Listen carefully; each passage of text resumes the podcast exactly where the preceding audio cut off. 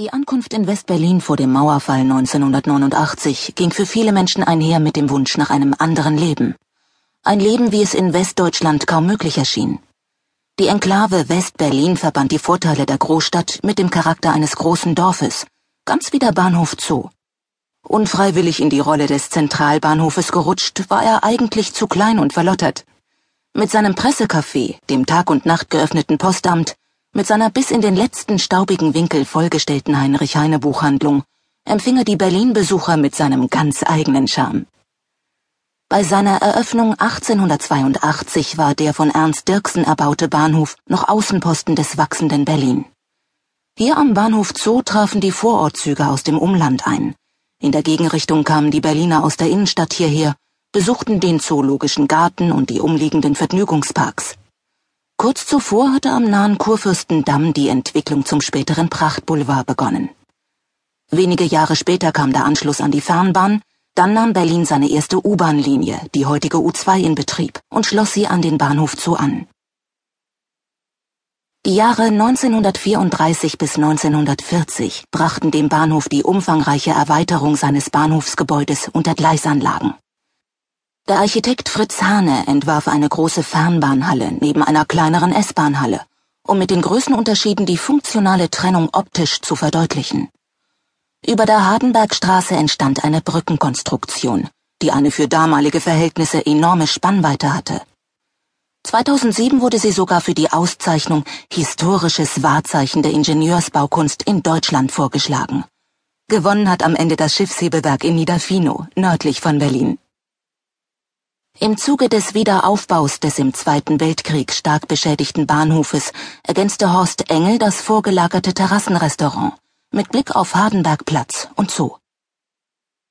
Der Bahnhof blieb auch nach der Teilung Berlins Fernbahnhof.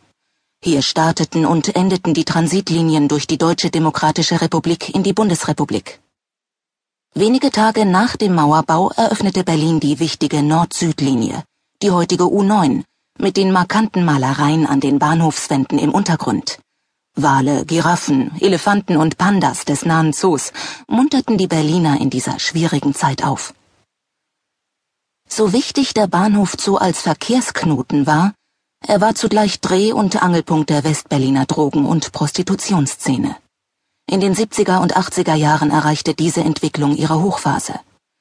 Das Buch Wir Kinder vom Bahnhof Zoo erschien 1978 und machte den Bahnhof Zoo und sein Milieu als Schmuddelkind weit über die Grenzen Berlins hinaus bekannt.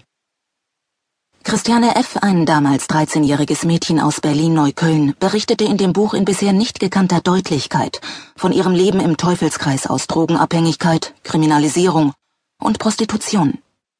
Erstmals erhielt eine breite Öffentlichkeit Einblick in die Drogenproblematik. Das Buch wurde in viele Sprachen übersetzt. Internationale Bands wie U2 inspirierte der Bahnhof Zoo zu Songs.